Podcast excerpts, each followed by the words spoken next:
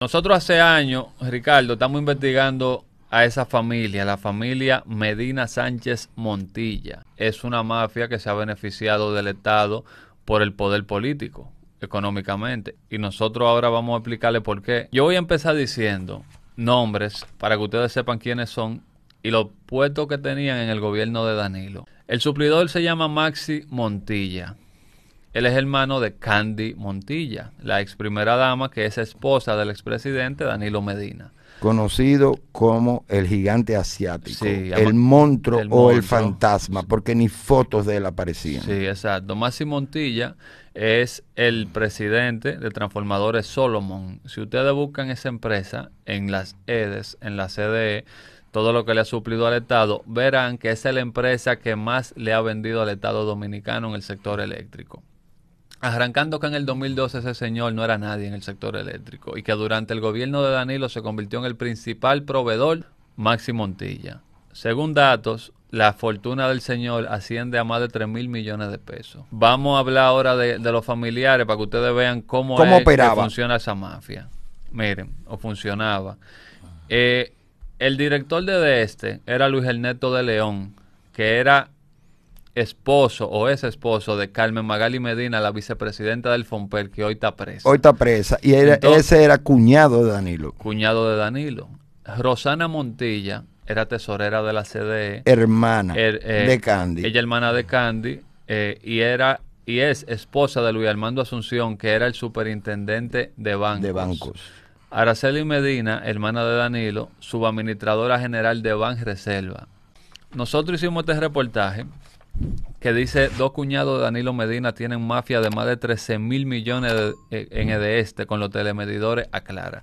Señores, los telemedidores Aclara son los telemedidores que eh, lo que se le llama la luz por recarga, que tú tienes que poner una recarga para que te pongan la luz, que son prepagos. Y ustedes saben quién tenía la exclusividad de los telemedidores que pedía el Estado era Maxi Montilla. Que en cinco meses del 2019 a Maxi Montilla se le pagaron 648 millones en Edenorte. Ah, entiendo, o sea, 648 millones en cinco meses del año 2019 se le pagó en Edenorte. Eso se le hizo a él exclusivamente a la empresa transformadora Solomon Dominicana, a una empresa. Entonces yo te voy a decir, eh, ¿cómo es que eso puede suceder si no hay un, un, una, un poder atrás?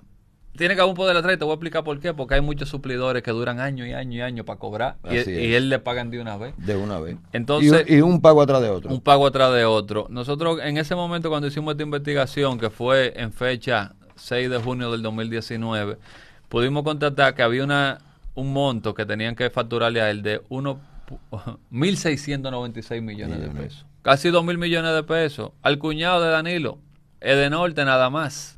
¿Entiendes? Aparte de lo que estamos hablando, de un tema de una venta de 13 mil millones de pesos en telemedidores, nosotros tenemos la 100% la certeza de que hay suficiente datos y suficiente información para hacer un expediente a este señor. Y a Alexis Medina le queda corto a este. le queda corto. Ese es el papá. No estoy diciendo que lo de Alexis Medina es pequeño, pero le queda corto. O sea, el sector eléctrico, señores, es uno de los sectores donde más cuarto hay ese señor ha quebrado gente rica. O sea, gente que viene de tradición, gente rica, de empresario, vaina. Quebrado. Destruidos. Por Maxi Montilla, señores. Él no solamente era que manejaba la venta eh, y era y tenía un favoritismo en cuanto a proveedor del Estado. Él también, si tú eras vendedor y tú ganabas una licitación, él, él con el otro cuñado de Danilo, el calvo, Luis el Neto de León, que le dicen el calvo de este, ¿Eh? Esposo de, Esposo de la que está presa ahora, de Carmen Magali y Medina. El Calvo y él cuadraban y no les recibían los productos a la, competencia de Maxi. Si Maxi no se lo vendía a él. O sea, imagínate, licitaron tres gente en el de este. Está Ricardo, estoy yo y está Maxi Montilla.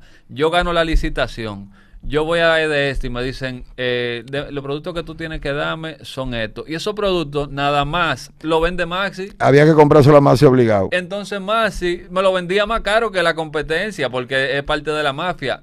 Y entonces él me daba un pa me, permitía pagárselo a plazo. Es lo mismo de la OISOE.